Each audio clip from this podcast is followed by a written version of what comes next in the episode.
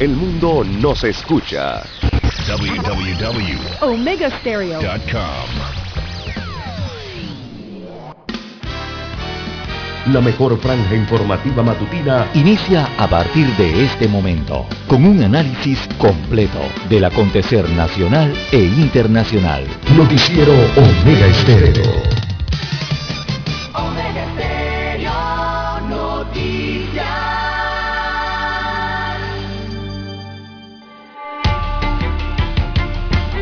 Continuación, los titulares, con los hechos que son noticias hoy.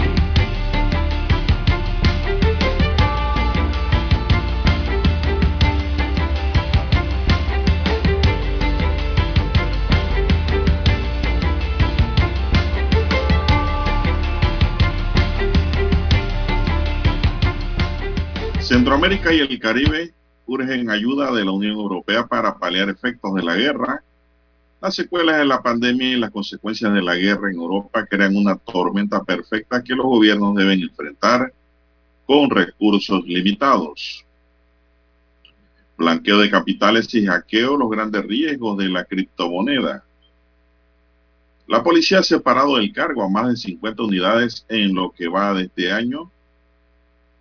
Consejo Municipal espera verificación de firmas del Tribunal Electoral para poner en marcha un cabildo abierto unas 14.449 firmas han sido recolectadas para las revocatorias contra el alcalde Fábrega.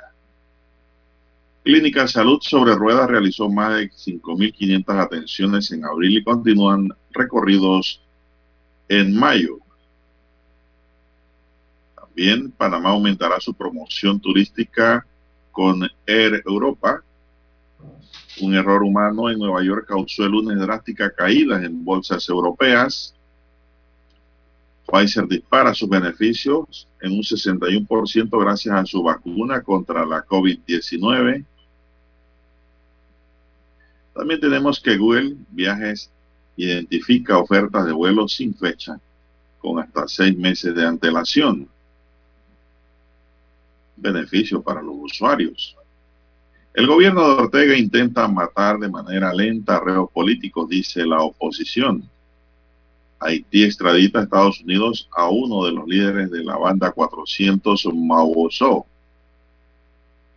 También para hoy, señoras y señores, tenemos que el ARAP interpone denuncia por permisos y licencias de pesca falsificados. La libertad de prensa, la opinión pública y la realidad actual es un tema de suma importancia para los panameños. Crece la incertidumbre por una quinta ola de contagios. Bien, amigos y amigas, estos son solamente titulares. En breve regresaremos con los detalles de estas y otras noticias. Estos fueron nuestros titulares de hoy. En breve regresamos.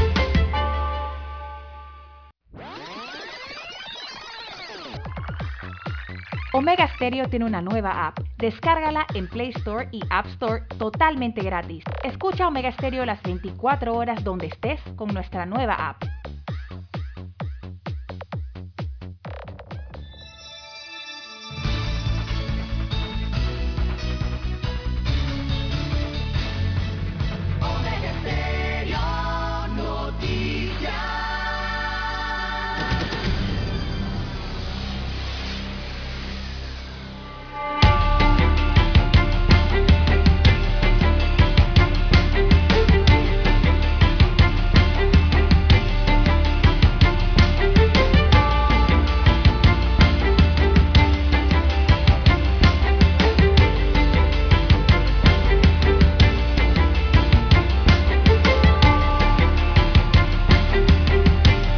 Amigos y amigas, muy buenos días. Hoy es miércoles, ¿ah? Anoten, ¿ah? no es martes, hoy es miércoles 4 de mayo del año 2022. En el tablero de controles me acompaña don Daniel Arauz Pinto. En la mesa informativa le saludamos. César Lara. Oh, mucha potencia hoy, don César. Que desayunó muy bien. Bien, amigos y amigas, muy buenos días. Gustosamente estamos aquí para presentar el noticiero Omega con dos horas de información con las noticias nacionales e internacionales, sus comentarios, su análisis. Iniciamos la jornada como todos los días con fe y devoción agradeciendo a Dios por esa oportunidad que nos da de poder compartir una nueva mañana y de esta forma llegar hacia sus hogares, acompañarle en su vehículo, en su puesto de trabajo, donde quiera que usted se encuentre esta hora en la madrugada, amigos y amigas. Pedimos para todos salud, divino tesoro, seguridad y protección, sabiduría y mucha fe. Elementos esenciales para un mejor vivir. Mi línea directa para los amigos oyentes el WhatsApp. Doble seis, catorce, catorce, cuarenta y cinco. Les repito, doble seis, catorce, catorce, cuarenta y cinco es su línea amiga de WhatsApp. Anoten, tengan allí presente para cualquier información que nos quiera enviar, cualquier pregunta, consultas. Estamos allí para responderle gustosamente por cortesía de la mesa. Don César Lara está en otras cuentas y don César nos dirá ahora mismo cuál es su cuenta de comunicación, don César. Bien, estamos en las redes sociales, en arroba César Lara R, arroba César Lara R es mi cuenta en la red social Twitter. Allí puede enviar sus mensajes, sus comentarios, sus denuncias, sus fotodenuncias, también el reporte del tráfico temprano por la mañana. Recuerde la dirección arroba César Lara R en la red social Twitter, también para Instagram. Así que ya lo sabe usted. Buenos días, eh, don Daniel Araúz en la técnica y a usted, don Juan de Dios, también en la unidad remoto. Y a todos los amigos oyentes que nos escuchan a nivel de todas las provincias, también todas las comarcas, el área marítima. También los muy buenos días a los amigos oyentes que ya están conectados en omegaestereo.com. Allí la cobertura es a nivel mundial. Los que ya han activado su aplicación en sus dispositivos móviles en sus celulares eh, a través de eh, su tienda Android o iOS. Allí nos puede ubicar en Omega Stereo y puede descargar la aplicación a su celular y lo podemos acompañar, ¿verdad? En sus ejercicios cuando hace jogging o eh, donde usted se movilice. Y también los buenos días, don Juan de Dios, a los que nos escuchan en televisión. Omega Stereo llega a su televisor a través del canal 856 de Tigo Televisión pagada por cable a nivel nacional. Recuerde el canal 856 en su servicio de cable a nivel nacional. ¿Cómo amanece para hoy, don Juan de Dios? Muy bien, gracias. Muy bien. Espero que usted esté bien también. Muy bien, don Juan de Dios. Oiga, y tiene usted las últimas estadísticas de COVID-19. Ayer hubo varios fallecidos. Sí, ayer eh, se reportaron eh, tres fallecidos, eh, don Juan de Dios, producto de esta pandemia que aún se mantiene en nuestro país. Y lastimosamente va para arriba, don Juan de Dios, las cifras, los porcentajes, la positividad, los contagios, los números están aumentando. Así que la positividad del COVID-19 en el país se disparó ayer 14.3% es la positividad nacional con 652 nuevos casos y se eh, informó de tres defunciones producto de la enfermedad, tres muertes producto de la COVID-19, según el informe de la última jornada.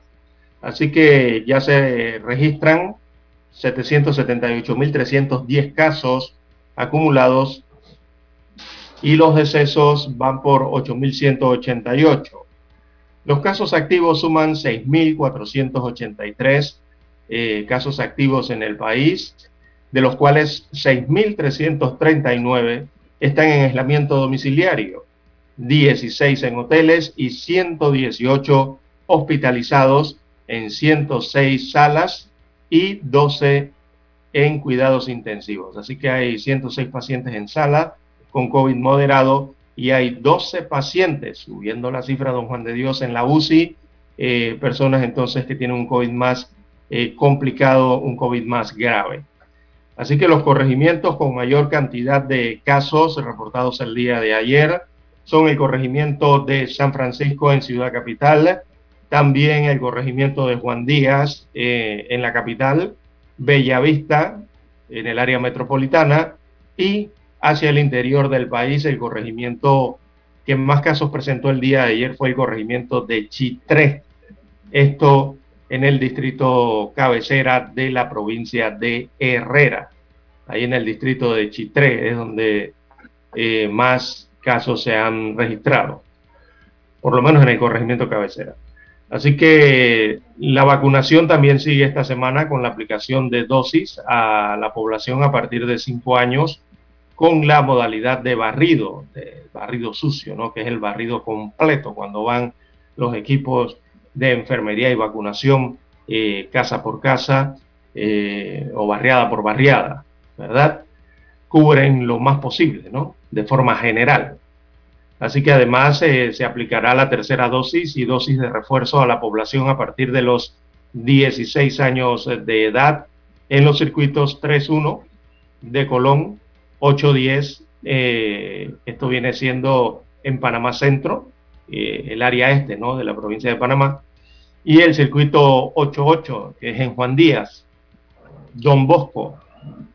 También se incluye el, corregimiento de Río Bajo, San Francisco, y Parque Lefebre. Allí también se estarán aplicando eh, las terceras dosis y las dosis de refuerzo eh, que ya comienzan a ser aplicadas a la población juvenil a partir de los 16 años de edad.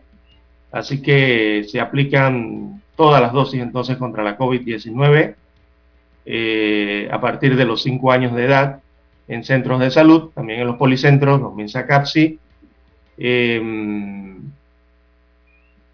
también en hospitales nacionales y regionales a nivel nacional, según informa el PAI, que es el programa ampliado de inmunizaciones. Los fines de semana también han sido incluidos, don Juan de Dios, amigos oyentes. Eh, se colocarán vacunas en los centros comerciales en la capital y también en las cabeceras de provincia.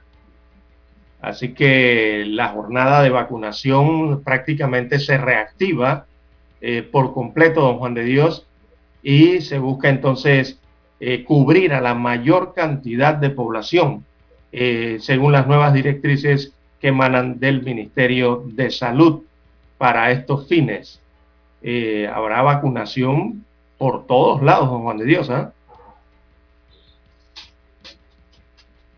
Así es, así es, don César. Mucha gente poniéndose ya la cuarta dosis sobre todo la gente de mayor de 50 años con problemas de diabetes y hipertensión y la, los inmunosuprimidos. Ya se están vacunando, ayer me estaban reportando eso algunos amigos oyentes, que ya tenían su cuarta dosis. Bueno, con el aumento de los casos de coronavirus, eh, que se han generado en las últimas semanas, crece el temor de que Panamá esté en el umbral de una quinta ola de contagios y con esto se abre paso el retorno de las medidas restrictivas que ya habían sido levantadas. Eduardo Ortega, secretario nacional de Secretaría Nacional de Ciencia y Tecnología e Innovación, advirtió que todo parece indicar que Panamá está en el inicio de la quinta ola, aseveración que ha generado contradicciones. Por un lado, Israel Cedeño, director metropolitano de salud, asegura que en su opinión eh, ya se está en repunte olas de casos porque por definición ya se contabilizan más casos de los esperados basados en las estadísticas de las últimas cuatro semanas. Reiteró que hace meses dijo que probablemente este sería el comportamiento del virus repuntes menos intensos con una periodicidad variante de dos a tres meses. Este aumento nos recuerda una vez más, según Cedeño, la importancia de estar conscientes. El virus no se irá, hay que vacunarse y se debe ser disciplinado con el autocuidado. Pero hay expertos como el virólogo de la Universidad de Panamá, Alex Martínez, y el infectólogo Xavier San Llorens, que afirman que aún no estamos en el inicio de otra ola. Martínez manifestó que todavía no se puede considerar eso, sin embargo resaltó que de no actuarse con el retorno de las medidas de bioseguridad anteriores, el país va en camino a esa dirección. Según el experto en virología molecular, se hace prudente volver al uso de las mascarillas en espacios abiertos en donde se había levantado la medida y la careta junto a la mascarilla en el transporte público, dice este virólogo, hay que volver a ello. El infectólogo Llores también atribuye el aumento de los casos un repunte que puede o no convertirse en una nueva oleada eh, de mil a mil quinientos casos diarios más 20% de pruebas positivas diarias. Es necesario, Sí. de acuerdo con el experto, usar mascarilla, mantener distanciamiento y evitar aglomeraciones, pero no, no ve necesario retornar a las medidas levantadas. No hay como cierta contradicción allí, pero para mí no hay contradicción en cuanto al aumento de casos, don César. No, claro que no. Yo creo que ha habido mucho relajamiento y Sí, descontrol, exactamente. Es lo descontrol de ocurrido, los propios Dios. panameños. Vamos a hacer una pequeña pausa y volvemos.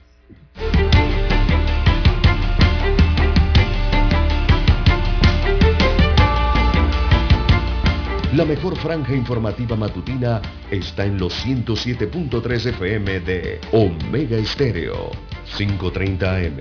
Noticiero Omega Estéreo. Presenta los hechos nacionales e internacionales más relevantes del día. 7.30 AM. Infoanálisis. Con entrevistas y análisis con los personajes que son noticia. De 8 y 30 a 9 y 30 de la mañana. Sin rodeos. Con Álvaro Alvarado. De lunes a viernes por Omega Estéreo. Para anunciarse en Omega Estéreo, marque el 269-2237. Con mucho gusto le brindaremos una atención profesional y personalizada. Su publicidad en Omega Estéreo. La escucharán de costa a costa y frontera a frontera. Contáctenos 269-2237. Gracias. Telefónicas, la casa del teléfono es tu mejor opción. Te asesoramos y ofrecemos buena atención. Con años de experiencia, trabajando para ti. La casa del teléfono, ubicados en Via Brasil y Vista Hermosa. La casa del teléfono, líder en telecomunicaciones. La casa del teléfono,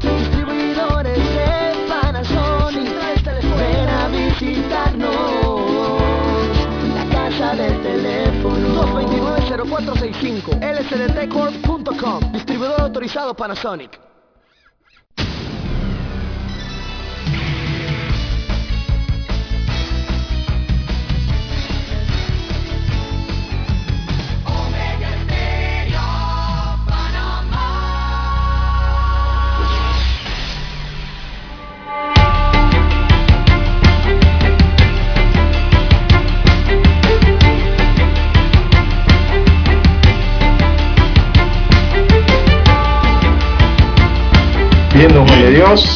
Bueno, nos preguntan sobre los centros de vacunación y también los de hisopados, eh, que están listos ya para atender desde esta semana.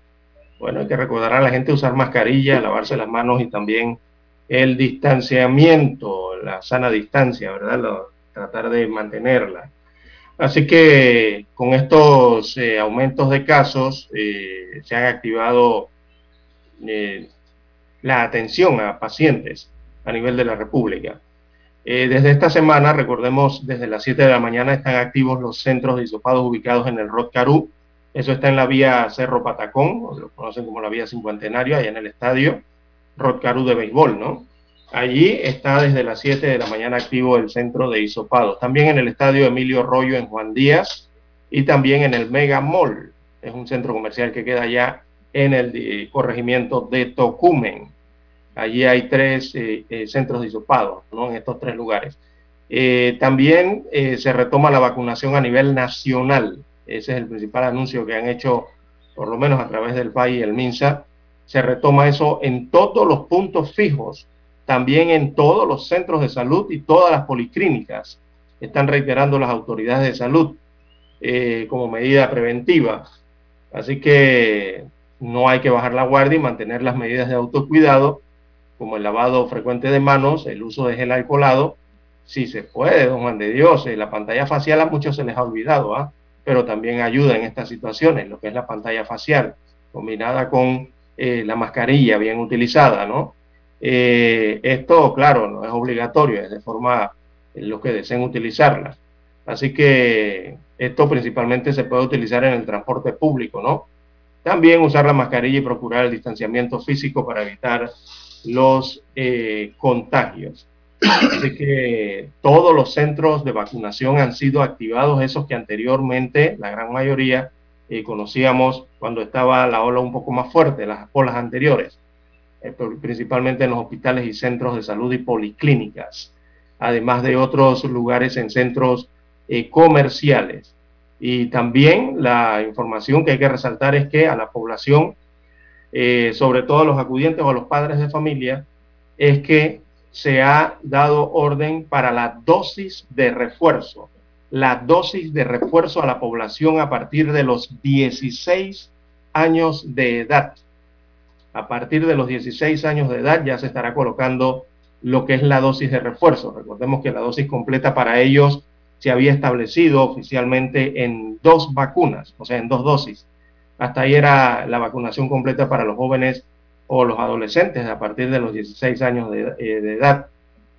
Eh, así que se ha activado esa dosis adicional.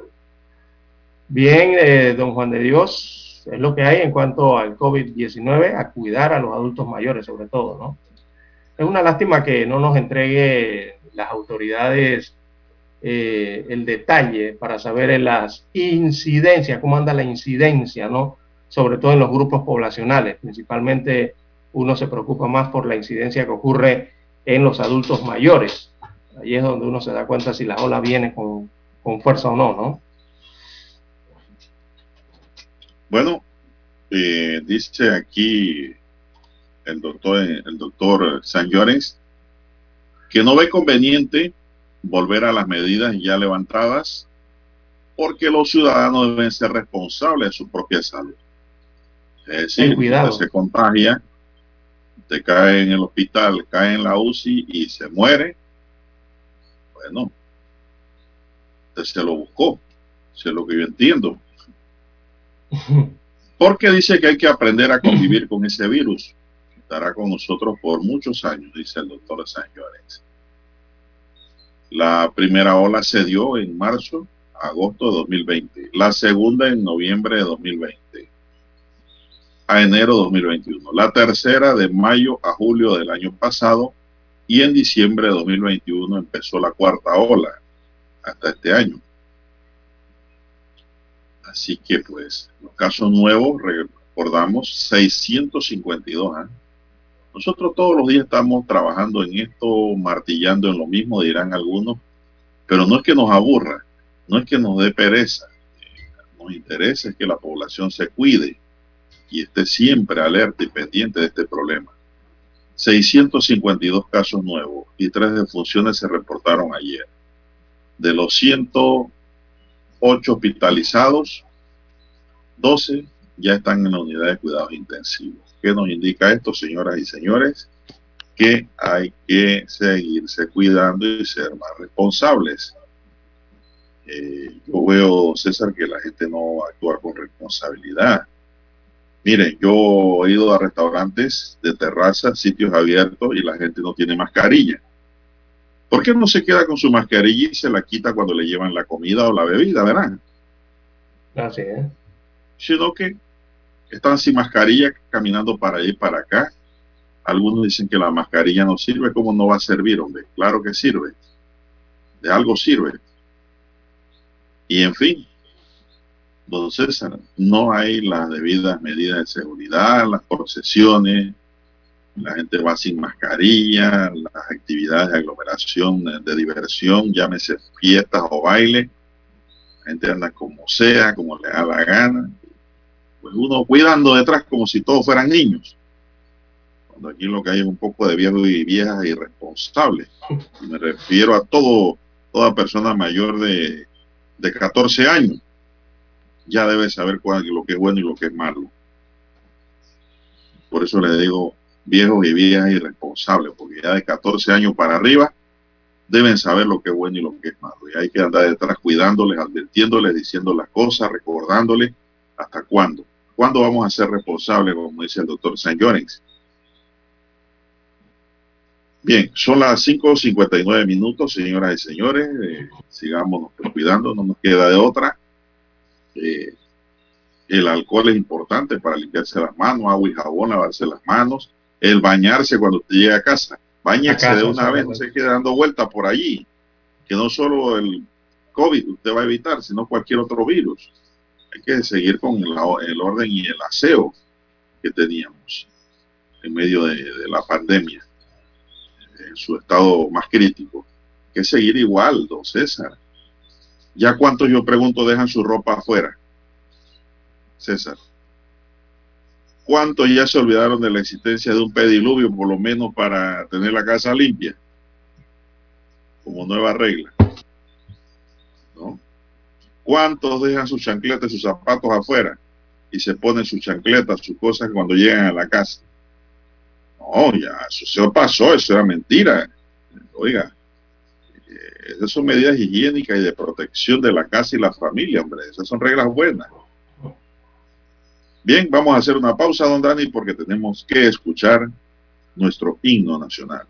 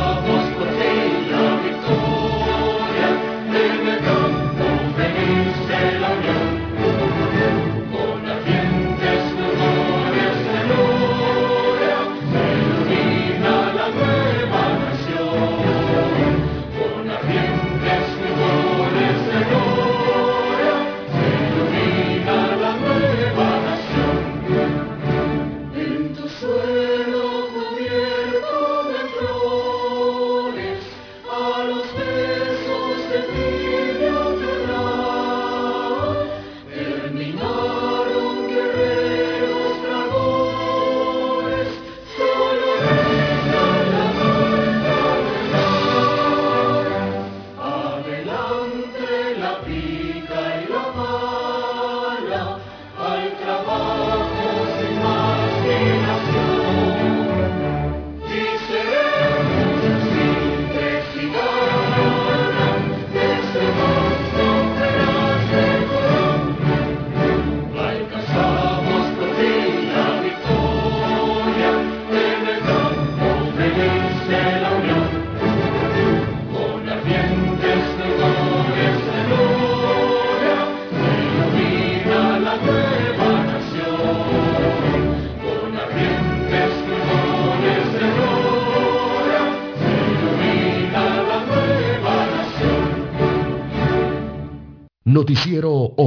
Estéreo.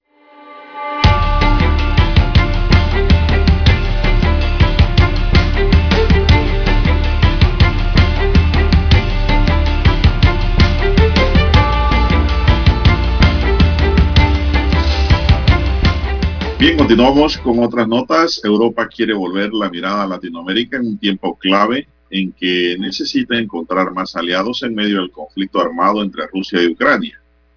Las consecuencias de la guerra ya la siente Latinoamérica y se presenta como una nueva tormenta perfecta, según describió la canciller panameña Erika Moines durante la reunión que se desarrolló este 3 de mayo en Panamá con la presencia de 18 cancilleres de Centroamérica y el Caribe y el alto representante de la Unión Europea para Asuntos Exteriores y Política de Seguridad y vicepresidente de la Comisión Europea, Joseph Borrell.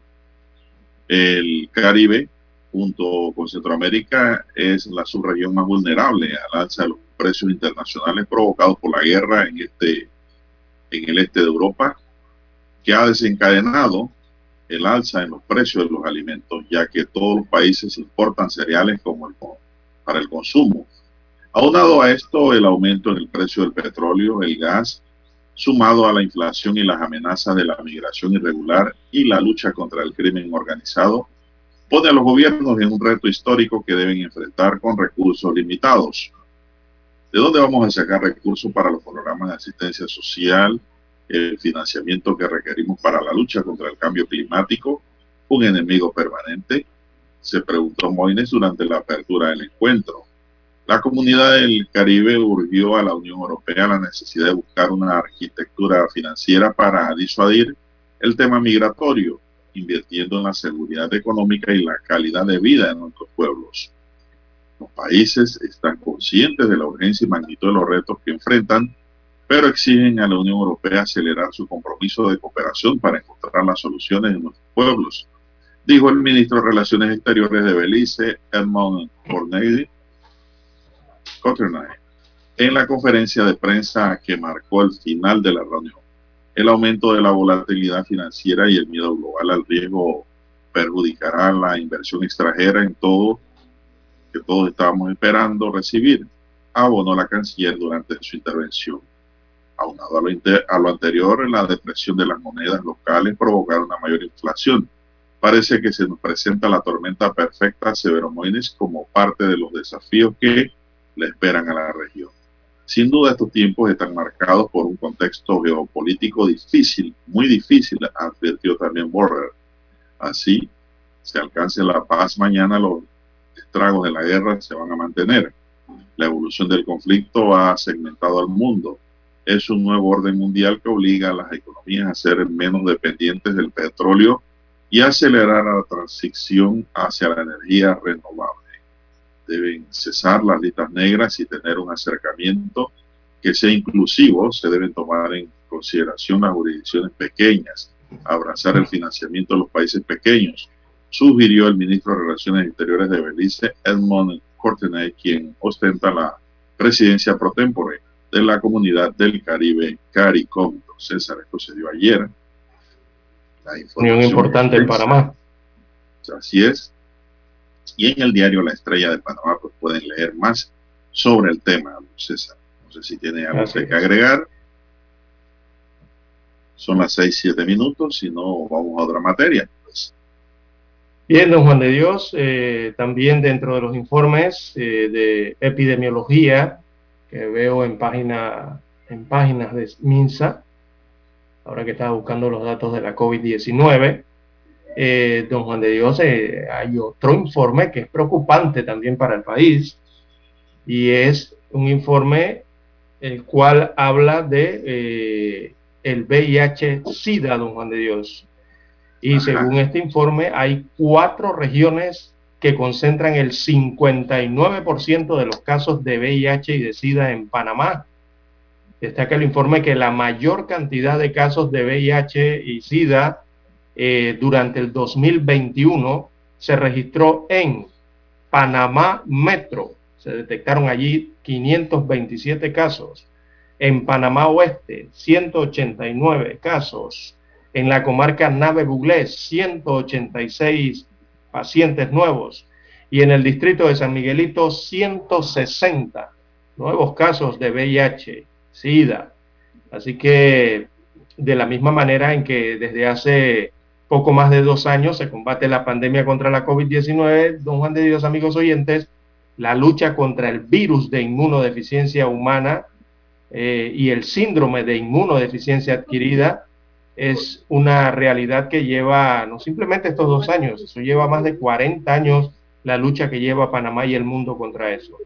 Así que de estas estadísticas entonces del Departamento de Epidemiología del MINSA, el Ministerio de Salud, eh, permiten entonces precisar que ese 59% de los 1.804 casos de VIH-Sida detectados el año pasado, eh, la mayoría, por lo menos la mitad, se encuentran entonces en, estos, en estas áreas. Vuelvo y repito, en Panamá Metro, en Panamá Oeste, en la comarca Nave Buglé y en el distrito de San Miguelito. Ahí es donde están descubriendo la mayor cantidad de casos de VIH, de esos 1.804 detectados en eh, el último año. Así que el llamado también es, don Juan de Dios, a prevenir el VIH-Sida eh, en el país. Eh, la población sexualmente activa también debe entender que debe cuidarse porque este es otro virus que circula en el mundo y que también circula en nuestro país. Don Juan de Dios, yo lo que nunca he entendido es en esto del VIH. Es, yo no sé cuándo va a llegar el día en Panamá o la orden, eso debe ser del Ministerio de Salud, que el examen de VIH sea incluido dentro de los exámenes generales que le manden a una persona. Cuando, cuando las personas van a los hospitales, a los centros de salud, y el doctor, bueno, vamos a revisar para ver cómo está tu estado de salud y le manda entonces esa serie de exámenes generales. Yo no sé por qué ya no lo incluyen dentro de esos exámenes generales. Y siempre lo hacen entonces como una prueba muy aparte. Deberían incluirlo, yo creo, ya eh, dentro de lo que son los exámenes de carácter general. O sea, que cuando se hagan las muestras de sangre, allí también se aplique el examen de VIH eh, y de SIDA, ¿no? porque hay mucha gente en el país que no sabe que está si está contagiada o no está contagiada con esta enfermedad. Y andan por allí pululando, don Juan de Dios. Bien, don César, esto, ese tema que usted plantea tiene, tiene sentido. Tiene sentido porque, digo, sería una forma de detectar, ¿no? Si la persona eh, padece el virus y no lo sabe. Eh, que los exámenes generales se practiquen, pero eso le crea un problema al gobierno, por eso yo creo que no se incluye, don César, porque mucha gente tendría que entonces que pasar inmediatamente a lo que es la labor de prevención y control del virus, y eso, eso, esos tratamientos son costosos. Pero hay que hacerlo porque si no se contamina toda la población. Si desconocemos la cantidad de, eh, me parece que el gobierno como que no le conviene más gastos en ah, esa línea.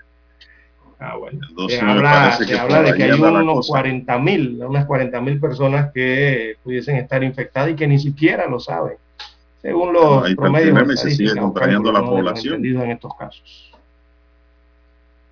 Esto es para ponerse a pensar, don César.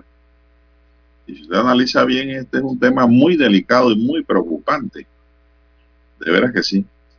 Bueno, Dani, vamos a hacer otra pausa y regresamos.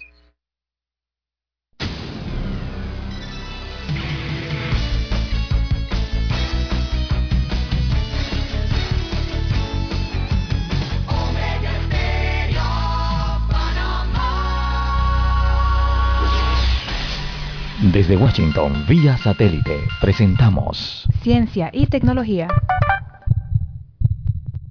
Durante los últimos dos años, las escuelas de comunicación social en Venezuela se vieron obligadas a traspasar muchos de los programas presenciales al campo virtual, aunque no en todos los casos ocurrió de manera rápida y efectiva debido al complejo contexto del país. Sin embargo, se trata de una dinámica que ha permitido observar cómo se va a desarrollar la comunicación en el futuro y cómo la tecnología ha acelerado la virtualidad y la comunicación multimedia, expone Alejandro Terenzani, director de la Escuela de Comunicación Social de la Universidad Central de Venezuela, al destacar que la enseñanza y los contenidos deben adaptarse a la nueva realidad. Esta eh, realidad que nos ha impactado, pues nos hace pensar que debemos ser más eh, radicales inclusive en el cambio de penso, en la adaptación. Es decir, hay contenidos que no, van a cambiar. La teoría de la comunicación sigue siendo la teoría de la comunicación y la filosofía y la sociología. Esas cosas siguen siendo vitales y de la misma eh, forma. Lo que cambia es la práctica. Hay que repensar la manera. En ese sentido, Edgar Cárdenas, periodista, profesor universitario y representante del Colegio Nacional de Periodistas, coincide en la necesidad de implementar cambios y a su juicio los contenidos de las universidades públicas venezolanas están desactualizados. Las autoridades educativas del Estado venezolano están en mora con la transformación de los programas eh, que deben efectuarse de acuerdo a las universidades. Pero Cárdenas muestra pesimismo en que se materialicen cambios hasta tanto los profesores no cuenten con sueldos decentes y recursos para la investigación. En el caso de las universidades privadas se han logrado algunos avances en esa materia. Sin embargo, siempre prevalece la ética y la responsabilidad del profesorado y de las propias universidades tratando de acometer acciones para enfrentar esta situación, pero es bastante complicado en vista del contexto que nos encontramos.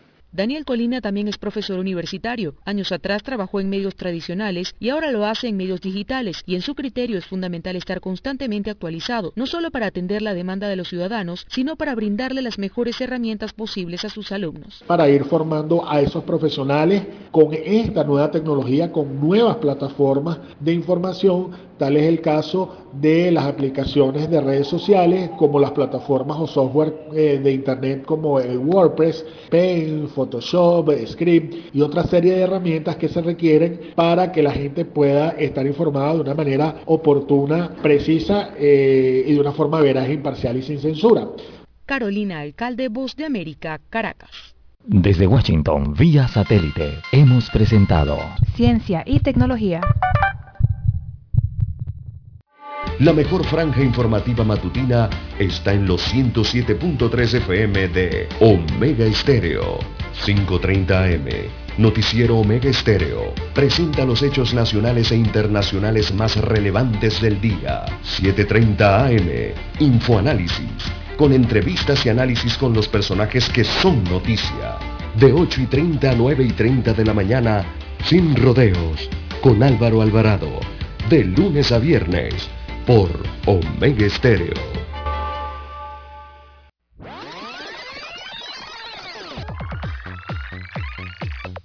Omega Stereo tiene una nueva app. Descárgala en Play Store y App Store totalmente gratis. Escucha Omega Stereo las 24 horas donde estés con nuestra aplicación 100% renovada. Noticiero Omega Estéreo.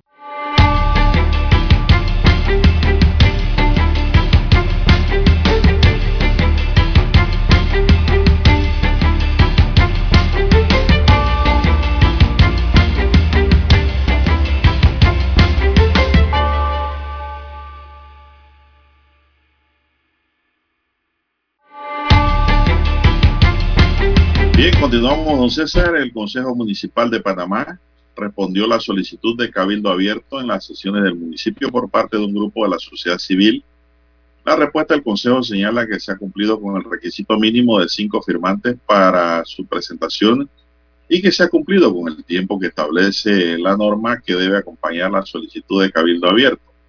El Consejo Municipal de Panamá comunicó que el Tribunal Electoral ahora deberá verificar las mil 100 firmas que aportó la sociedad civil como la ley lo establece. El dirigente del movimiento Consulta Ciudadana, Luis Pinedo, proponente del cabildazo, indicó que la respuesta del Consejo Municipal a esta solicitud es positiva. Sin embargo, esperan que el Tribunal Electoral le dé respuesta rápida al Consejo para que el cabildo abierto sea una realidad. Nosotros esperamos y confiamos que el Tribunal Electoral lo haga con rapidez para que la ciudadanía tenga fecha del primer cabildo abierto que desde 2009 eh, la ley exige, existe y establece que es obligatorio que se hagan cuatro por año. Eso estuvo Pinedo. El presidente del Consejo Municipal de Panamá, Diel Sandoya, comunicó que la solicitud será enviada al Tribunal Electoral para verificar que las firmas recabadas correspondan al ciudadano del padrón electoral del Distrito Capital y que una vez confirmada la información proceda a indicar la fecha para dar paso a un cabildo abierto. Pineda explicó que de darse un cabildo abierto sería organizado por el Consejo Municipal y la ciudadanía le corresponderá establecer los temas a abordar y quienes harán uso de la palabra. Por otro lado, un grupo de ciudadanos se trasladaron al juzgado civil tercero interesados en detener la construcción del mercado de marisco. Luis Pinedo indicó que tras el revés que sufrió el alcalde Fábrega luego de que el juzgado octavo del circuito del primer circuito judicial de Panamá admitiera el amparo de garantía constitucionales y ordenara al Consejo Municipal suspender provisionalmente el acuerdo de la construcción del nuevo mercado, hoy cada uno de los ciudadanos presentes se muestran como terceros interesados a esa decisión de suspender provisionalmente este proyecto y que a su vez buscan la suspensión definitiva. Aclaró que ninguno de los procesos es en contra del alcalde de la capital, José Luis Fábrega, sino en contra de sus imposiciones. La ley es clara y es para cumplirla y establece que la consulta ciudadana es obligatoria, la audiencia pública, el presupuesto participativo, esto es favor, a favor de la ciudadanía que está despertando y empieza a conocer sus derechos, añadió el dirigente. Por su lado, Marta Jaén de la sociedad civil sostuvo que los ciudadanos necesitan que sean visibilizados y tomados en cuenta en un proyecto de tal magnitud como el nuevo mercado de marisco. Estamos hablando de un proyecto de casi 50 millones de dólares en donde nosotros a nosotros no nos tomaron en cuenta para opinar. Estamos hablando de un mercado que ya existe. Podrían incluirse uno o dos millones para repararlo o esos 50 millones los pudieran repartir en cada corregimiento, opinó. Señaló que el alcalde Fábrica debe entender que la ciudadanía necesita ser protagonista en la toma de decisiones para los mejores recursos que vienen de la descentralización. Señor alcalde, esto no es contra usted. Usted ha hecho su gestión y yo se la respeto, pero tiene que consultar a la ciudadanía. No se pueden tomar acciones contra la ciudadanía, agregó la dirigente también, don César. Bueno, Así es, don Juan de Dios. Esto, sigue la recolección de firmas también. Sí, bueno, en cuanto a estos 12 ciudadanos que acudieron a ese juzgado, eh, eh, evidentemente ellos también se sienten afectados por el proyecto del, del alcalde para el tema de el nuevo mercado del marisco, que es por más de 40 millones de dólares. Y evidentemente estas acciones de estos 12 ciudadanos, que ahora eh, es una especie de recurso de terceros interesados, eh, lo que buscan entonces estas personas es que el acuerdo del municipio para autorizar esa construcción evidentemente sea eliminado de manera definitiva, ¿no? Es lo que busca todo ese apoyo. Eh, eso en cuanto al mercado del marisco, don Juan de Dios. Y yo no sé, el alcalde, si, o sea, usted no, usted no estaría de acuerdo que hicieran un segundo mercado del marisco en cualquiera de los otros corregimientos del distrito capital. Son 26 corregimientos. El mercado del marisco está en uno, que es el área de Caledonia. Eh, así que no sé por qué no, no, no un mercado más pequeño o, un mercado eh, o una extensión de ese mercado que sirva de redistribución de los mariscos, por ejemplo, para el área norte de la ciudad capital, para que los, pobladores de la parte norte no tengan que viajar varios kilómetros hasta el mercado central acá, en la costa, a adquirir marisco. O así sea también para el área sureste del distrito, ¿no? Hacia Juan hacia Tucumán, para allá, otro mercado. Escúcheme, la gente no va no va al actual mercado por falta de estacionamiento y por tantos problemas que hay. no van y por lo costoso que es andar ahora transportándose, porque usted no puede subir con su, bus ni al metro. Sí, en el bus no lo dejan subir con pescado, como antes. En el metro tampoco. Entonces, ¿qué hay que hacer? Llevarle el marisco a la población en las afueras, en centros de distribución. Claro. ¿Por qué la gente come algo de pescado, don César? En las afueras, Chilibre, qué sé yo, Alcaldería, Pedregal, ¿Cómo hace la gente para comer algo de pescado? Comprándole a los pick-up, a los carros que andan por ahí eh. vendiendo. Eso es porque no hay mercados periféricos, no hay mercados locales. Entonces quieren hacer un otro monumento para aquí. Si la gente no va masivamente, como debería ser. Aquí todo el mundo debería comer pescado por lo menos de una a dos veces por semana en Panamá. Oiga, si estamos bañados de mares. Sí, hombre. El Pacífico y el Caribe, el Mar Caribe allá y acá el Océano Pacífico.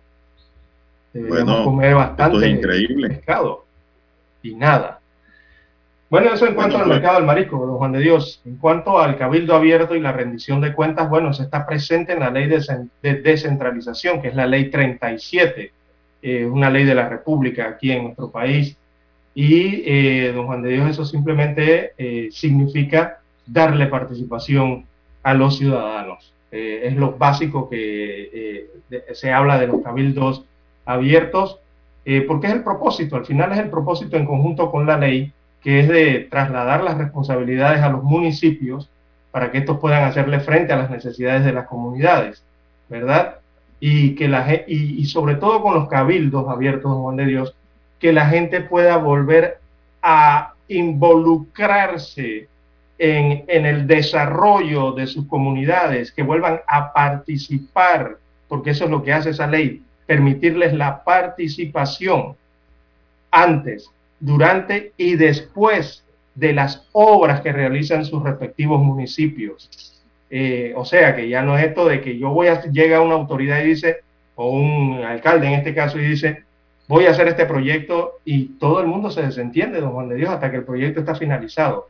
No, esa ley ahora le permite a la comunidad poder participar, revisar, ver cómo van los avances, cómo anda la transparencia, cómo anda la rendición de cuentas en cuanto a proyectos, a cada proyecto. Eso es lo que permite esa ley, ¿no?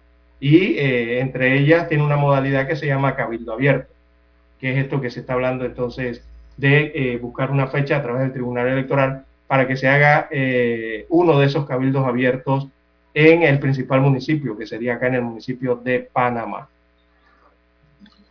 Bueno, don César, hasta las 12 pm del 2 de mayo el Tribunal Electoral registró 14.499 firmas validadas para la solicitud de revocatoria de mandato contra el alcalde José Luis Fábrega. Esto es otra cosa, esto no es el cabildo abierto.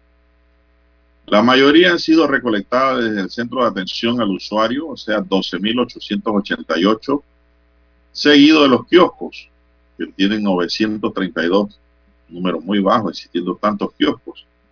Oficina dice 623 y la APP 56, según el informe semanal publicado a través del boletín del Tribunal Electoral. Esto salió el lunes. Además, se constató que las 14.499 firmas representan un 7.31% de los 30% establecidos como meta aplicable. La revocatoria que inició en abril se mantendrá por 120 días para que se presenten las 198.920 firmas. El abogado Roberto Ruidías, proponente de la revocatoria del mandato contra Fábrica, comentó a la Estrella de Panamá que las 14.999 firmas manifiestan la voz y el despertar de los capitalinos que desean que las cosas cambien y sean diferentes dentro de la alcaldía de Panamá alcaldía de Panamá, informó que todo lo referente a la revocatoria se encuentra en manos del equipo legal contratado por el alcalde capitalino. Ahora, no sé con qué se paga eso, no se ha dicho. No costó nada decir, bueno, lo estoy pagando con mi bolsillo, ¿verdad? Yo espero que se esté pagando con el, el bolsillo del alcalde. ¿eh? Mencionó que en la actualidad el alcalde Fábrega enfoca todos sus esfuerzos en impulsar programas y proyectos que beneficien a todos los residentes de los 26 corregimientos del distrito. Durante la gestión que inició el primero de julio y culmina el 30 de junio de 2024, el alcalde ha liderado una administración transparente que rige cuentas y apegada a la constitución y las normas legales, recalcó la alcaldía en un documento que distribuyó a los medios. Así es, hay que ver. El, abogado recordó que con este proceso quiso plantear dos enfoques. El primero, relacionado en cómo una administración ha estado alejada de los problemas que tiene la ciudad, ya que solo plantea proyectos que no brindan soluciones. El segundo enfoque tiene que ver con dar a conocer la figura de revocatoria del mandato como una herramienta que pueden utilizar las personas para exigirle a sus autoridades locales la rendición de cuentas de un cargo del cual fueron electos para trabajar. La figura revocatoria de mandato no es solo aplicable al alcalde de la capital, sino a cualquier autoridad del país.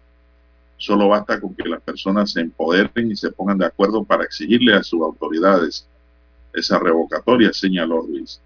El abogado adelantó que se estará realizando una fase de programación de visitas o colocación de puestos estacionarios en sectores como La Doña, en Juan Díaz, la 24 de diciembre y Tocumen, y que eso se avisará.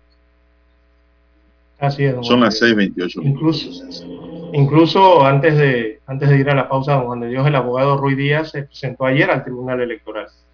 Eh, y se apersonó a la Dirección de Organización Electoral para solicitar una explicación a la entidad, pues la cantidad de cifras que anuncian los firmantes al parecer no coincide con la cifra oficial que tiene el Tribunal Electoral, que emite la entidad cada lunes.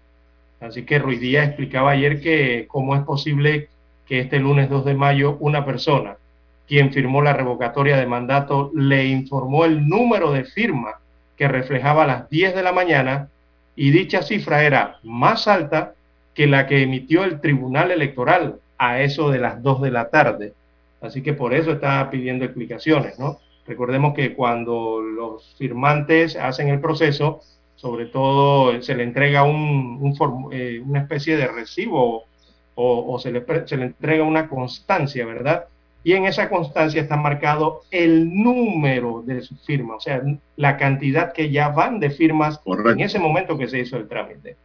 Así que eh, dice Ruiz Díaz que a las 10 de la mañana, por ejemplo, la cifra era alta y a las 2 de la tarde bajó. Es por eso que solicito por escrito se indique a qué se debe esa diferencia, ¿no? Indicó el abogado.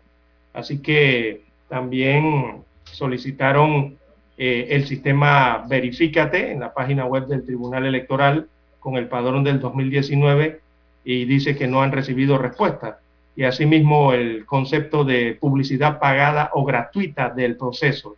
También solicitaron allí una explicación o aclaración al respecto, por lo que usted acababa de mencionar, don Juan de Dios, de con qué recursos, por lo menos la parte oficial, que es el alcalde, estaría realizando eh, sus opiniones o, o su promoción en contra del no a la revocatoria de mandato porque a los que están a favor no se les permite ni promoción, ni publicidad, ni nada de estas cosas, ¿no? Bueno, el proceso sigue. Si usted quiere firmar, puede hacerlo. Así es. De temprano en la mañana. Hágalo con calma si lo va a hacer. El proceso continúa. Esto no ha terminado, esto está empezando. Sí. Vamos a la pausa, don Daniel, y regresamos con los titulares de los periódicos. Para anunciarse en Omega Estéreo marque el 269-2237. Con mucho gusto le brindaremos una atención profesional y personalizada. Su publicidad en Omega Estéreo. La escucharán de costa a costa y frontera a frontera. Contáctenos 269-2237. Gracias. Omega Estéreo, 24 horas en FM Estéreo. Desde los estudios de Omega Estéreo, establecemos contacto vía satélite con la voz de América. Desde Washington, presentamos el reportaje internacional.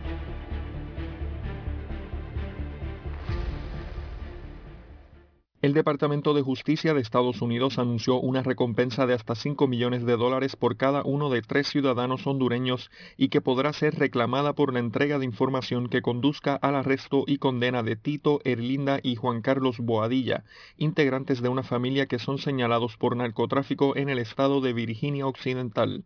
Los tres sindicados ya habían sido acusados en 2015 por un gran jurado federal y según documentos de las autoridades y de la Fiscalía, estas personas serían los líderes de una organización de narcotraficantes conocida como Montes Boadilla o Los Montes y que es considerada uno de los carteles de la droga más grandes de este país centroamericano. Según la información que se maneja, este clan tiene un modus operandi que incluye el uso de barcos, aviones clandestinos y submarinos que llevaban la droga desde Sudamérica hasta el departamento de Colón en Honduras, donde esta banda criminal tenía montado su cuartel general que podía recibir hasta mil kilogramos de cocaína por cargamento, y se sospecha que los montes podrían estar trabajando aliados con otras bandas de narcotraficantes para llevar la droga hacia otros países como México y Estados Unidos. En el año 2017, otro integrante integrante de esta familia, identificado como Noé Montes Boadilla, y quien se cree que era el cabecilla de la organización, fue arrestado y extraditado a los Estados Unidos, donde fue condenado en abril de 2019 a 37 años de prisión por el cargo de narcotráfico. Las autoridades destacan que los tres Boadillas que se encuentran actualmente prófugos y por los que se ofrece la millonaria recompensa pueden estar armados y ser muy peligrosos, por lo que se pide la mayor cautela a la hora de hacer las denuncias y para esto se ha establecido varios métodos de contacto para su respectiva denuncia. John F. Burnett, Voz de América, Washington. Escucharon vía satélite desde Washington el reportaje internacional.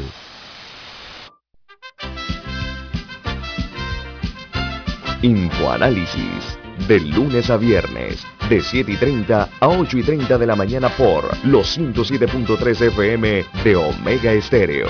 Con Guillermo Antonio Adames, Rubén Darío Murgas, Camila Adames Arias y Milton Enríquez. Infoanálisis, el programa para gente inteligente como usted.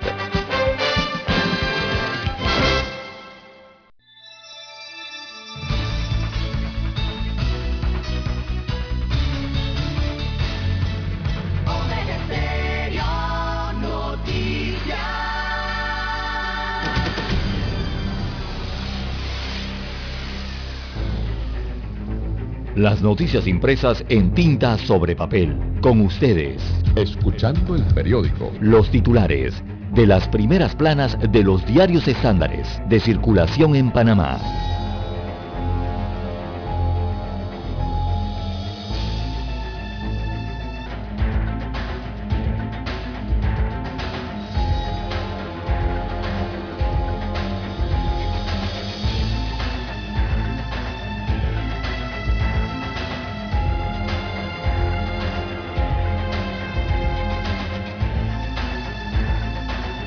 Bien, amigos oyentes, el diario La Prensa titula para hoy, Panamá será sede de un centro de datos del programa espacial de la Unión Europea. Destaca la información de portada de la prensa que en la cita a la que asistieron miembros del sistema de la integración centroamericana SICA y de la comunidad del Caribe CARICOM, eh, Borrell resaltó la importancia eh, o el importante rol que juega Panamá en la región. Se refieren al representante, al alto representante de la eh, comunidad europea que está de gira en Latinoamérica, específicamente arrancó esta gira por Panamá. También en otros títulos, dos consorcios presentaron propuestas para construir colector de río Matasnillo. Eh, fueron dos consorcios que presentaron estas propuestas económicas en el acto público que lleva a cabo el programa de saneamiento de la Bahía de Panamá. Y bueno, este programa ya se llama Programa de Saneamiento de Panamá. Esto para el diseño y construcción del colector principal del río Matasnillo por un monto de 60.2 millones de dólares. También para hoy, eh, titula el diario La Prensa, un amplio titular eh, que mantiene hoy con la fotografía del el expresidente de la República, Ricardo Martinelli, y sus hijos, titula un memorándum revelador, cooperar para salvarse, sugirió el FBI a los hermanos Martinelli Linares. Así que un memorando interno de la firma de abogados estadounidenses Black, eh, Srebnik, Korspan, eh, Stumpf revela que el FBI estaba tratando desde el 2017 de lograr la cooperación de los hermanos Martinelli Linares. También a forma de pregunta titula hoy la prensa qué se debe esperar de las sentencias que dicte el juez de Ari.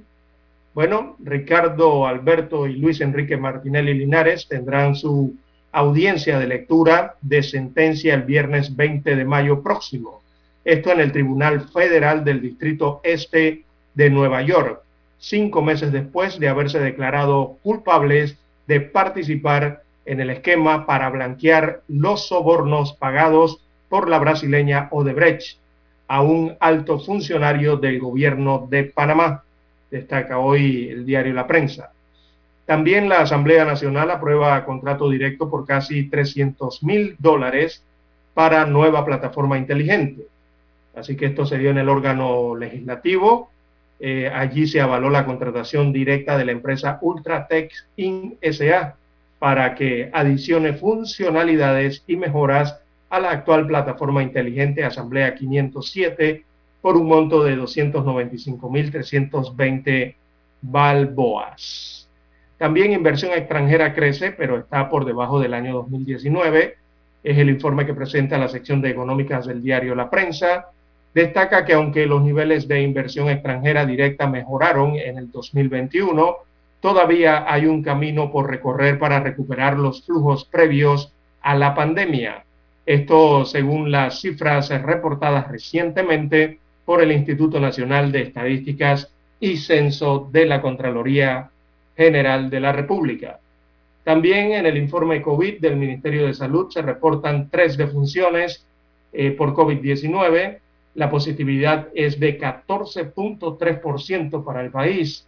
Destaca el informe de la última jornada en donde se reportaron 652 nuevos casos de la enfermedad y tres muertes. Con estas cifras, Panamá acumula 778.310 casos de coronavirus y 8.188 fallecimientos por este padecimiento. También la prensa en su portada titula hoy Reconocimiento ejemplar. Bueno, recientemente la ingeniera Alexandra Montenegro, egresada de la Facultad de Ingeniería de la Universidad Latina de Panamá, obtuvo el premio a Voluntaria Estudiantil Ejemplar 2, que otorga la Sociedad de Biología y Medicina. También en otros títulos a nivel internacional, fallo sobre aborto, amenaza derechos de la vida privada, dice el presidente de los Estados Unidos de América, Joe Biden. Así que el mandatario norteamericano llamó ayer martes a defender en las urnas el derecho al aborto y advirtió que si la Corte Suprema lo anula, como sugiere un borrador de fallo, se amenazaría toda la gama de derechos sobre la vida privada, dijo el presidente norteamericano. Bien, amigos oyentes, estos son los principales titulares que muestra en primera plana hoy el diario La Prensa. Pasamos ahora a la lectura de los titulares del diario La Estrella de Panamá. Bien, la estrella de Panamá para hoy dice, señoras y señores, Centroamérica y el Caribe urgen ayuda de la Unión Europea para paliar efectos de la guerra. Las secuelas de la pandemia y las consecuencias de la guerra en Europa crean una tormenta perfecta que los gobiernos deben enfrentar con recursos limitados. En otros titulares para la estrella de hoy, un encuentro que celebra la huella folclórica regional, el encuentro de danza patrimonial juvenil, se llevó a cabo en Panamá hasta el 30 de abril, marcando un hito como único festival internacional de danza folclórica de la región que toma presidencia en el país. También Ancelotti versus Guardiola, dos apuestas en el campo y el banquillo. El Real Madrid Manchester City se preparan un encuentro que invita a degustar del buen fútbol. Entrenadores, asistentes y jugadores se proyectan como cartas valiosas del duelo. Esto es fútbol profesional de verdad. Más titulares del diario La Estrella de Panamá. Blanqueo de capitales y hackeo, los grandes riesgos de la criptomoneda. La policía ha separado el cargo a más de 50 unidades en lo que va de este año por diversas causas. Consejo Municipal espera verificación de firmas del Tribunal Electoral para poner en marcha un cabildo abierto. Unas 14.499 firmas han sido recolectadas para la revocatoria contra el alcalde Fábrega hasta el día lunes. Ya, eso debe estar por encima de las 15 mil. Se ha pasado el día martes, ha pasado hoy miércoles prácticamente. Deben estar muy por encima, don César. Recordemos que las cifras las da el Tribunal Electoral, las oficiales los lunes. Es decir, van sumando y sumando hasta que llegue el domingo, entonces el día lunes están el informe. Clínicas de Salud sobre Ruedas realizó más de 5.500 atenciones en abril y continúan recorridos en mayo. Putin aprueba sanciones de represalias por conflicto Rusia-Ucrania. Borrell dice que la Unión Europea no pagará gas ruso en rublos y no descarta un embargo. Gasto militar mundial anual supera por primera vez 2 billones de dólares. También tenemos para hoy, Panamá aumentará su promoción turística con Air Europa. Un error humano en Nueva York causó el lunes drásticas caídas en bolsas europeas. Pfizer dispara sus beneficios en un 61% gracias a su vacuna contra la COVID-19. Bueno, la COVID-19 ha hecho multimillonaria a la Pfizer. ¿eh? Mm. Ni con la Viagra haber recogido tanto dinero como ahora. Google Viajes identifica ofertas en vuelos sin fecha, con hasta seis meses de antelación. Es decir, don César, usted puede ah, adelantarse seis meses si va a viajar a fin de año. Ya, estamos en mayo. Bien, Canelo Álvarez dice, busco retos difíciles porque es lo que me mantiene vivo. El ruso de 31 años boxeó por última vez en diciembre al retener su centro de la MB contra su compatriota Umar Samalov, al que venció por decisión unánime. Ahora pues tendrá un gran reto ante el mexicano. Inician trabajo de remodelación del estadio Rocaru por 7 millones de dólares, César. Así que pues, si Dios quiere, tendremos el próximo verano un mejor estadio. En otros temas, Haití extradita a Estados Unidos a unos de los líderes de la banda 400 Maoso. La policía haitiana afirmó que John John está involucrado en asesinatos, secuestros, robos de vehículos, destrucción de propiedad privada y de provocar incendios. Bueno, pasa mejor recaudo. Allá si no es relajo la cosa. El gobierno de Ortega intenta matar de manera lenta a reos políticos, dice la oposición, los familiares afirmaron que los reos sufren desnutrición, alergias, quemaduras en primer y segundo grado y problemas cardíacos. Muchos reclamos y algún avance un año después del colapso del metro en México. Blinken espera pacto migratorio beneficioso en la cumbre de las Américas. Señoras y señores, estos son los titulares de primera plana que le podemos ofrecer del diario La Estrella de Panamá. Hacemos una breve pausa y regresamos. Hasta aquí, escuchando el periódico. Las noticias de primera plana, impresas en tinta sobre papel. 7.30 AM. Infoanálisis, con entrevistas y análisis con los personajes que son noticia. La mejor franja informativa matutina está en los 107.3 FM de Omega Estéreo, cadena nacional. Para anunciarse en Omega Estéreo, marque el 269-2237. Con mucho gusto le brindaremos una atención profesional y personalizada. Su publicidad en Omega Estéreo. La escucharán de costa a costa y frontera a frontera. Contáctenos 269-2237. Gracias.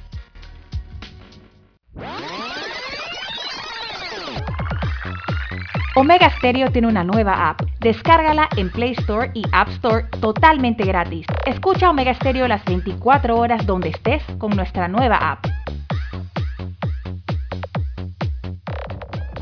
Noticiero Omega Estéreo. Desde los estudios de Omega Estéreo, establecemos contacto vía satélite con la voz de América. Desde Washington, presentamos el reportaje internacional.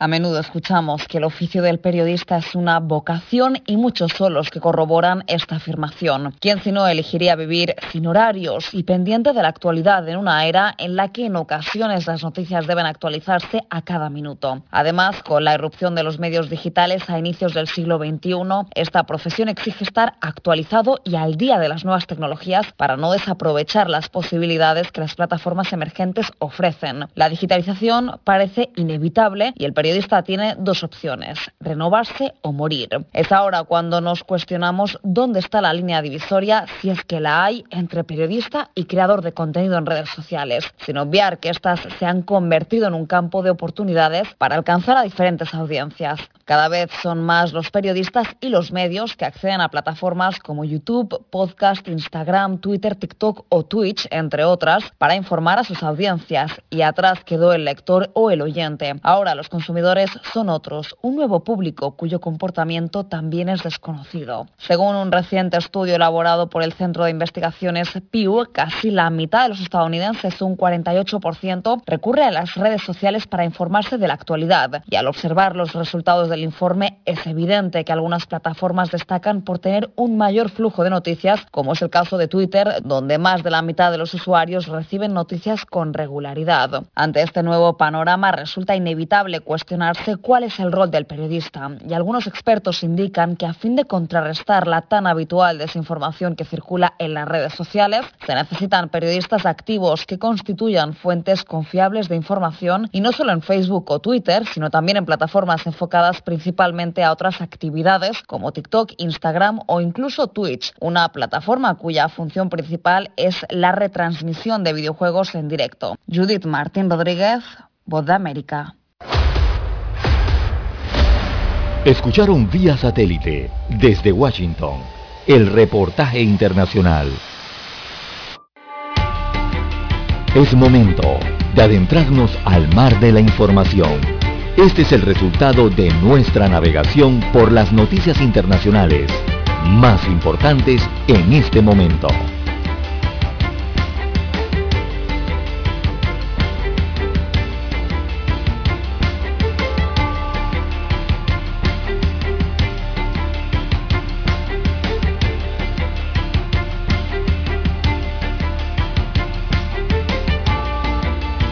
Bueno, ¿qué está pasando por el mundo, César? Bueno, por el mundo está pasando en los Estados Unidos de América, don Juan de Dios. Lo que hay de relieve por allí es que Joe Biden llamó a defender el derecho al aborto en los Estados Unidos de América. Dice Joe Biden que ese derecho está siendo amenazado por la Corte Suprema de su país. Así que el presidente norteamericano instó el día de ayer a defender ese acceso al aborto tras la filtración de un documento de la Corte Suprema de Justicia del país eh, del norte que indica el fin inminente de este derecho, visto como una libertad básica para decenas de millones de estadounidenses. Si el máximo tribunal confirma esta decisión, anularía el fallo en el caso Roe eh, Wade de 1993 que consagró el derecho al aborto a nivel nacional en los Estados Unidos de América. Así que las leyes sobre la interrupción voluntaria del embarazo eh, quedarían en manos de las legislaturas estatales y se espera que la mitad de los estados promulguen prohibiciones o nuevas restricciones. Así que para muchas mujeres en los Estados Unidos de América, el posible final del derecho al aborto en parte eh, de este país plantea la posibilidad de verse obligadas a viajar cientos de kilómetros para acceder al procedimiento o dar a luz en circunstancias traumáticas. Así está la situación en los Estados Unidos de América. Los republicanos vienen presionando fuertemente desde hace años para anular eh, a Roe versus Wade, en este caso en 1973, algo que parece inevitable después del nombramiento de tres jueces conservadores bajo el expresidente Donald Trump, que hizo virar a la derecha la composición de la Corte Suprema norteamericana. Así que ese borrador está dando mucho de qué hablar allá en los Estados Unidos de América, ese borrador de fallo eh, que fue publicado en el sitio informativo político el lunes pasado y puso el polémico tema entonces en el centro del debate político en los Estados Unidos de, América. Bueno, y esto dado, don Juan de Dios, el mayoritario apoyo entonces de los estadounidenses al aborto. Eso podría ayudar a los demócratas en los comicios de mitad de mandato tradicionalmente desfavorables para el partido político. Así que se maneja de todo en los Estados Unidos con este tema. es un tema, Lara, muy, por cierto, muy delicado, porque toca, toca en la fibra misma del mundo, del mundo católico y evangélico, don César, y de la mayoría de las religiones del mundo que eh, consideran que el aborto no, es, no debe ser permitido, salvo que sea un aborto lara medicado, ¿no? Terapéutico. Terapéutico, por razones obvias, ¿no? Por causa de fuerza mayor que obliguen o causa de justificación que obliguen a las personas, a las mujeres a someterse pues, a este tipo de tratamiento. Es un tema muy delicado, Lara, eh, esto de que las mujeres pueden abortar cuando les da la gana.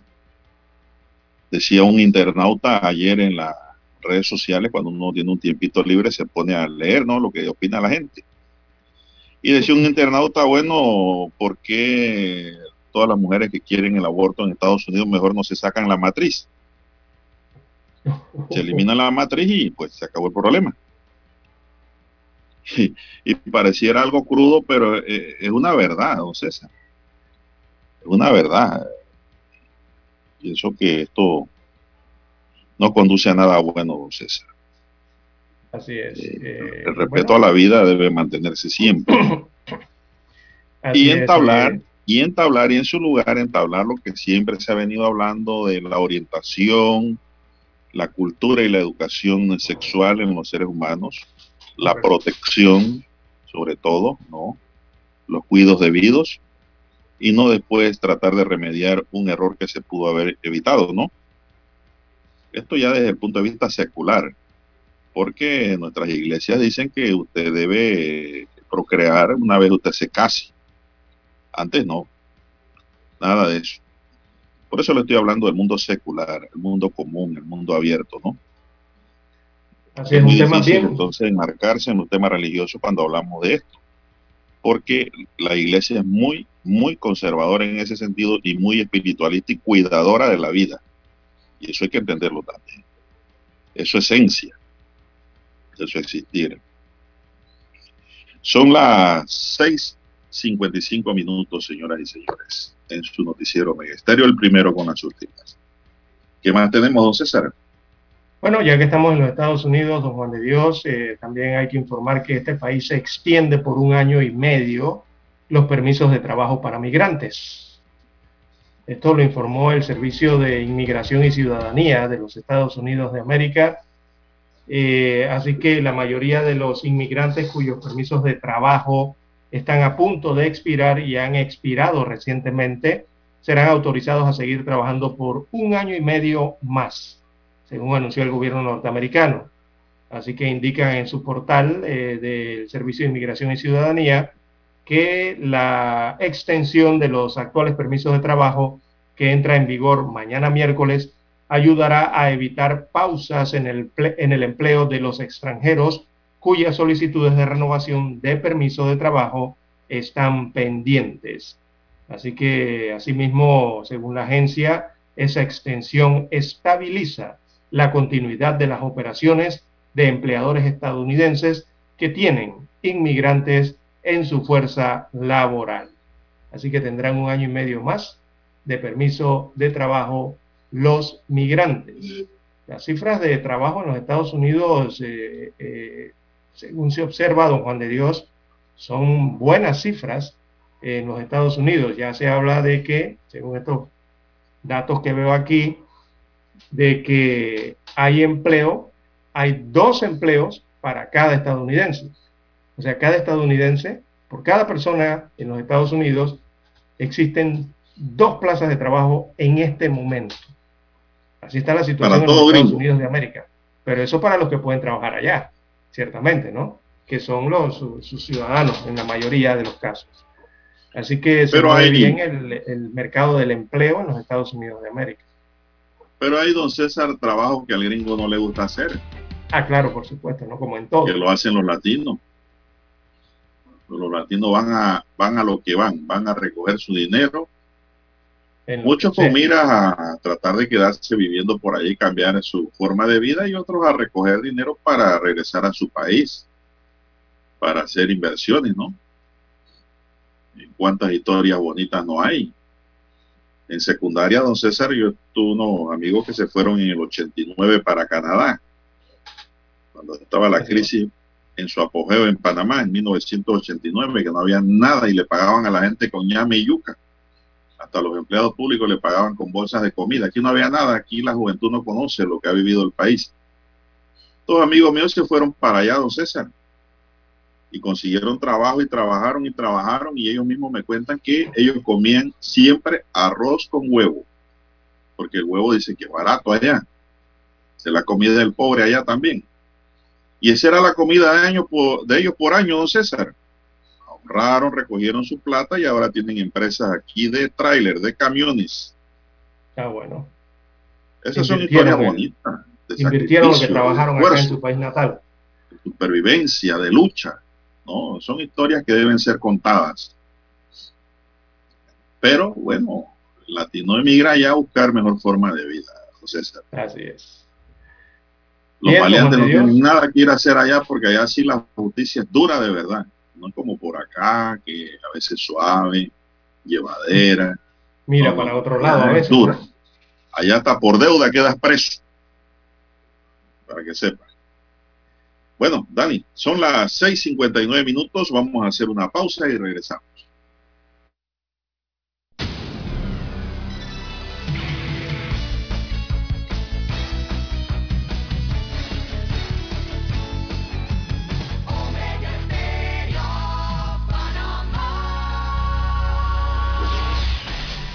El satélite indica que es momento de nuestra conexión. Desde Washington vía satélite y para Omega Estéreo de Panamá, buenos días América. Buenos días América, vía satélite desde Washington.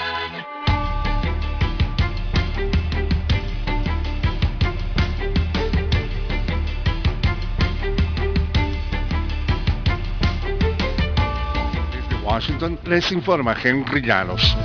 Los conflictos y la polarización política amenazan la libertad de expresión. A eso se agrega una cifra alarmante de homicidios de periodistas. Nos informa Laura Sepúlveda. Sin mejoras se actualizan los datos de libertad de prensa en el mundo, según evidencia un mapa actualizado año a año por Reporteros Sin Fronteras. 51 países serán identificados en 2021 con entornos difíciles. La cifra se redujo a 42 este año, pero los países en situación muy grave aumentaron de 20 a 28 en el mismo periodo. En las sociedades democráticas, el desarrollo de medios de opinión al estilo de Fox News y la generalización de los circuitos de la desinformación, impulsada por las redes sociales, están provocando un aumento de las fracturas sociales. Laura Sepúlveda, Voz de América. El secretario de Estado de Estados Unidos, Anthony Blinken, esgrimió el martes la defensa de la libertad como una responsabilidad de todos los países del hemisferio a fin de llevar el mensaje sobre qué sistema funciona mejor para los ciudadanos e insistió en que el mismo debería llegar a ciudadanos de Cuba, Venezuela y Nicaragua,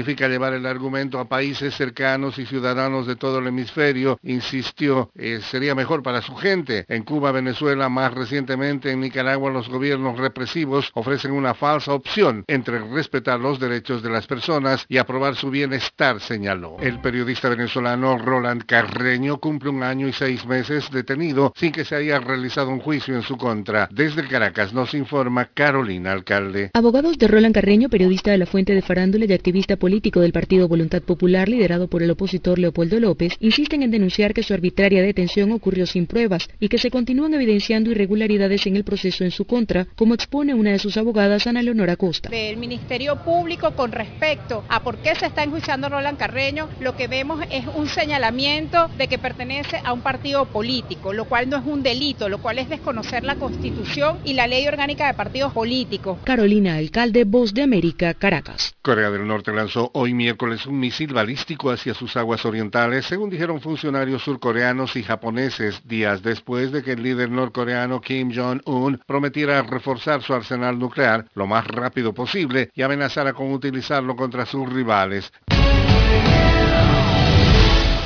Empresas de todo tamaño en Estados Unidos publicaron una cifra sin antecedentes de 11 millones y medio de ofertas de trabajo en marzo, lo que se traduce en que la nación cuenta ahora con dos vacantes por cada persona desempleada. La agencia AP informa sobre otra cifra récord, esta vez de 4 millones y medio de estadounidenses que renunciaron a sus trabajos en marzo, una señal de que confían en que pueden encontrar empleos con mejores salarios o mejores condiciones. Los despidos, que rondaban 1.800.000 por mes antes de que la pandemia golpeara la economía a principios de 2020, aumentaron a 1.400.000 en marzo. La cifra en febrero fue de 1.350.000. El mercado laboral en Estados Unidos está en una buena racha. Los empleadores han añadido un promedio de 540.000 puestos de trabajo al mes durante los últimos 12 meses. Se anticipa que el Departamento del Trabajo informe el viernes que la economía generó otros 400.000 nuevos empleos en abril, según una encuesta de la firma de datos FactSet. Eso marcaría el decimosegundo mes consecutivo sin precedentes en el que la contratación de trabajadores ha llegado o superado los 400.000. Tomadas por sorpresa por el repunte repentino en la demanda de los consumidores, las empresas se apresuraron a contratar a trabajadores y a llenar sus estantes se vieron obligados además a aumentar los salarios y por otro lado, las fábricas, los puertos y los lugares de carga y descarga se vieron abrumados por el tráfico. El resultado ha sido demoras en los envíos y precios más altos. En marzo, los precios al consumidor aumentaron un 8,5% respecto al año anterior, la inflación más alta desde 1981. El panorama de hacia dónde van las cosas parece incierto. La Reserva Federal está elevando las tasas de interés a corto plazo para combatir la inflación. El estímulo de COVID-19 del gobierno federal ya terminó y la guerra en Ucrania ha empañado la situación económica.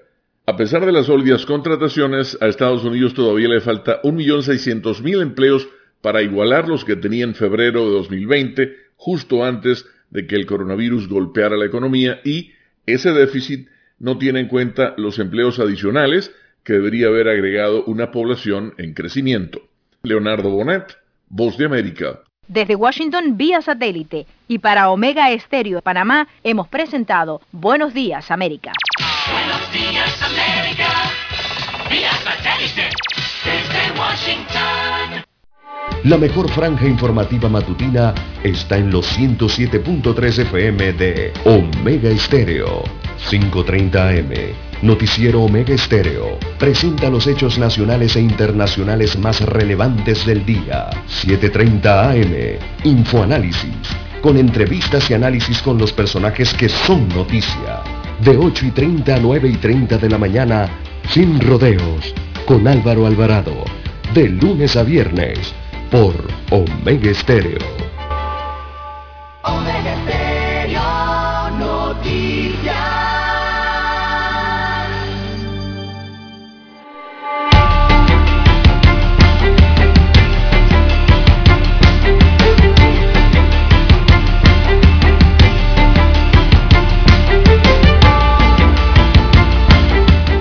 continuamos, entramos en la recta final de los últimos 30 minutos en su noticiero Omega, el primero con las últimas, un noticiero diferente para gente verdaderamente pensante, don César. Gracias por escucharnos, gracias por estar siempre pendiente a este espacio informativo a nivel nacional e internacional. El saludo para todos, cuídense, manejen con cuidado los que están al volante, don César. Son las 7, 6 minutos de la mañana. Así que tómese su café con calma, porque no sabemos si mañana lo vamos a tomar. Así que tomemos las cosas con calma porque es lo mejor que uno puede decidir. Mantener siempre la paciencia y la calma. Es la mejor terapia Sí para es. la vida. Bien, observo. Bueno, don César, el director Hola. general, me permite una información. El director general de la Policía Nacional, John Durham, confirmó que para este 2022 han sido separados del cargo 53 unidades que han cometido diferentes delitos o faltas administrativas. Casualmente el domingo hablaba esto con una profesora. Ella me decía, "Ay, pero en la policía no pasa nada. Yo le dije, no señor, en la policía sancionan y votan, al igual que en el Senafrón, en el Senan, en todos lados. No crean, todo el mundo tiene que caminar recto. Bien, a nivel interno llevamos más de 50 personas que por delito y falta administrativas han sido separados de su cargo. La ley nuestra nos lo permite y contempla eso. Estamos sacando a esos hombres y mujeres que en algún momento determinado han fallado en sus principios de proteger y servir, reveló Durham en una conferencia de prensa sobre la rendición de cuentas y los resultados operacionales efectuados durante el mes de abril. Según datos de la entidad, hasta el momento la planilla de la policía está comprendida en 18.024 unidades entre cadetes de policía, guardias, cabos segundo, primero, sargento segundo y primero, subtenientes, tenientes, capitanes, mayores, subcomisionados y comisionados. Para el mes de abril la policía y el Ministerio Público aprendieron a nivel nacional a 4.780 personas. De esta cifra, 2.988 son por oficios, 1.020 capturas por faltas administrativas, 459 por flagrancia, es decir, sorprendidos en el delito, 276 por microtráfico y 37 por narcotráfico. Además, hubo 53 personas vinculadas a homicidio, de estas 27 corresponden a hechos ocurridos en este año.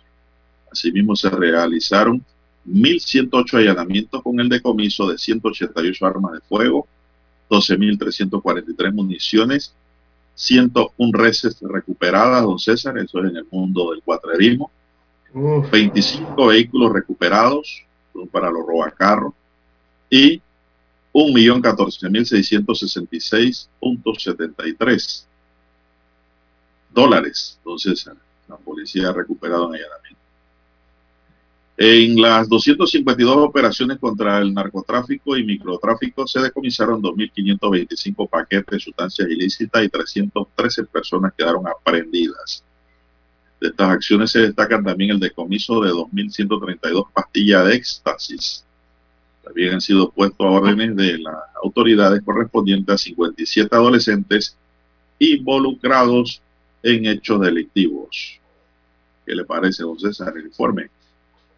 Eh, bueno, interesante, don Juan de Dios, porque los ciudadanos siempre se preguntan eh, el tema de los casos, que hay muchos casos eh, en los que son denunciados los eh, uniformados, eh, principalmente muchas denuncias que tienen que ver, don Juan de Dios, con, contra los uniformados, ya sea por el exceso de violencia, por el exceso de autoridad o la falta a la ética que pueden considerar los ciudadanos, ¿no? Y todos esos casos llegan a la Dirección de Responsabilidad Profesional, la conocida DRP de la policía.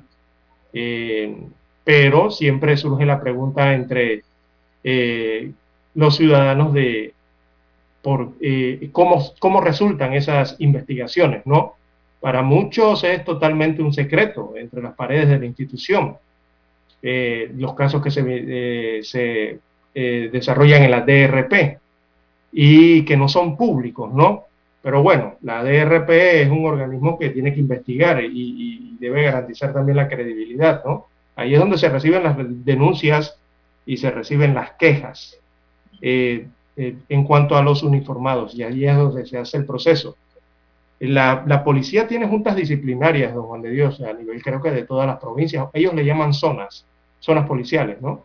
Ellos tienen juntas disciplinarias allí también que ven todos estos casos y atienden todas estas situaciones.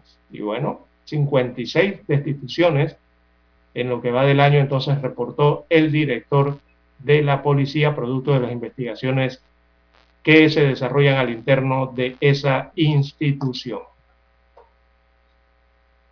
Bueno, don César, esto sí, es la ORP, es la Oficina de Responsabilidad Ah, Profesional. bueno, sí, sí, le cambiaron el nombre, tienes razón, ORPC.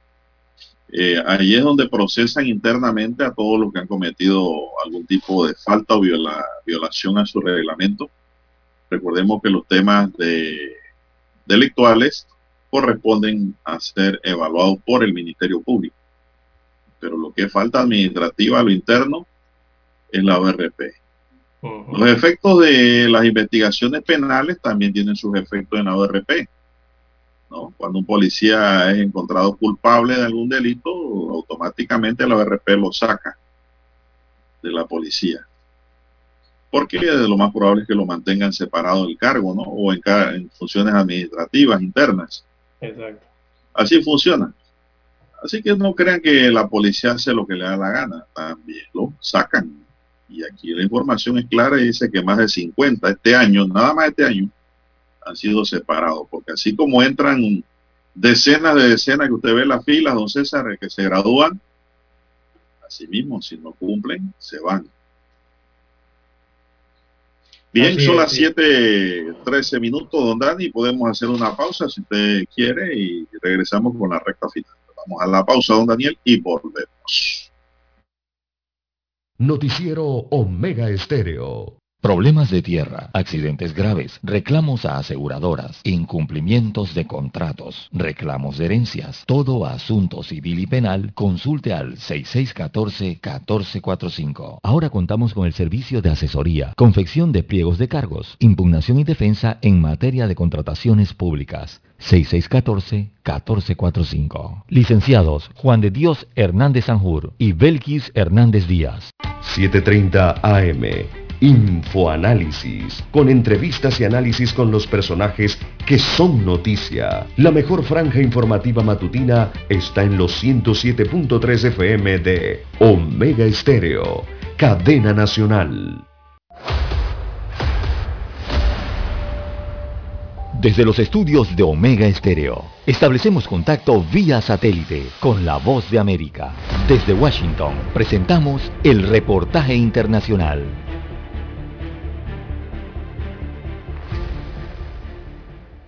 Luego de 65 días del inicio de la invasión rusa en Ucrania, el portavoz del Servicio Exterior de la Unión Europea, Peter Stano, condenó el apoyo que países latinoamericanos como Nicaragua o Venezuela han mostrado hacia Rusia. Nicaragua y Venezuela lamentablemente tienen regímenes que son totalmente opresivos contra su propia población, que están poniendo a los opositores políticos tras las rejas, que están atacando a los medios de comunicación libres e independientes. Así que creo que estos países están lo suficientemente desacreditados como para estar del lado de Rusia.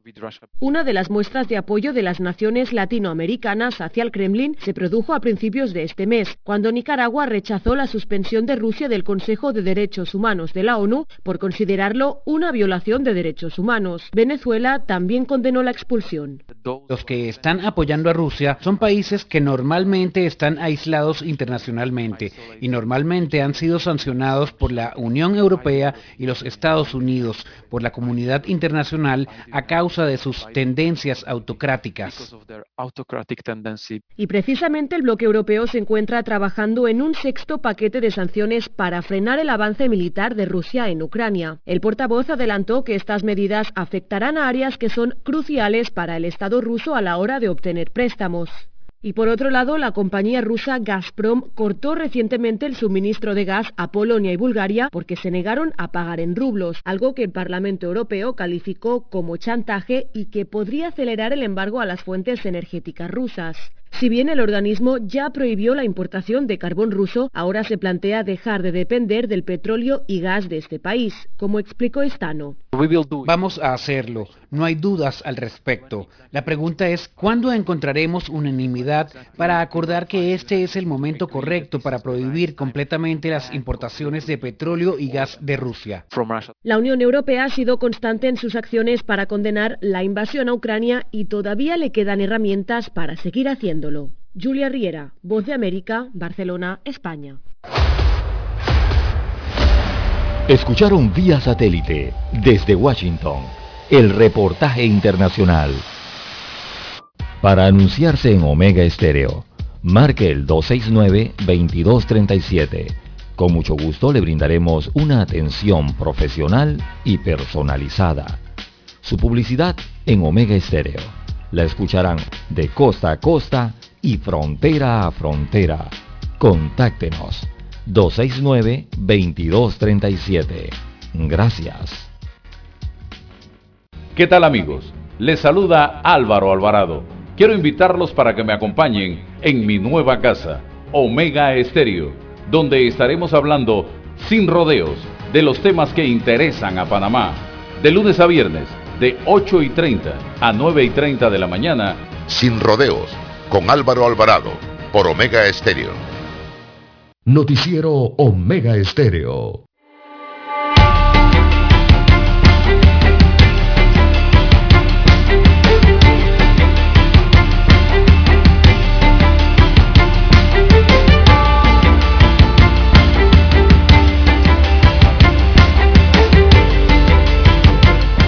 Bien, continuamos, señoras y señores. Bueno, don César, muy comentada ayer en tendencia la información que nosotros comentamos bien temprano aquí en la madrugada de ayer y que surgió producto de un video que se distribuyó en cuanto a la muestra de cómo un policía de tránsito salvó la vida eh, de una persona que, una mujer que se quería lanzar de un puente, puente vial.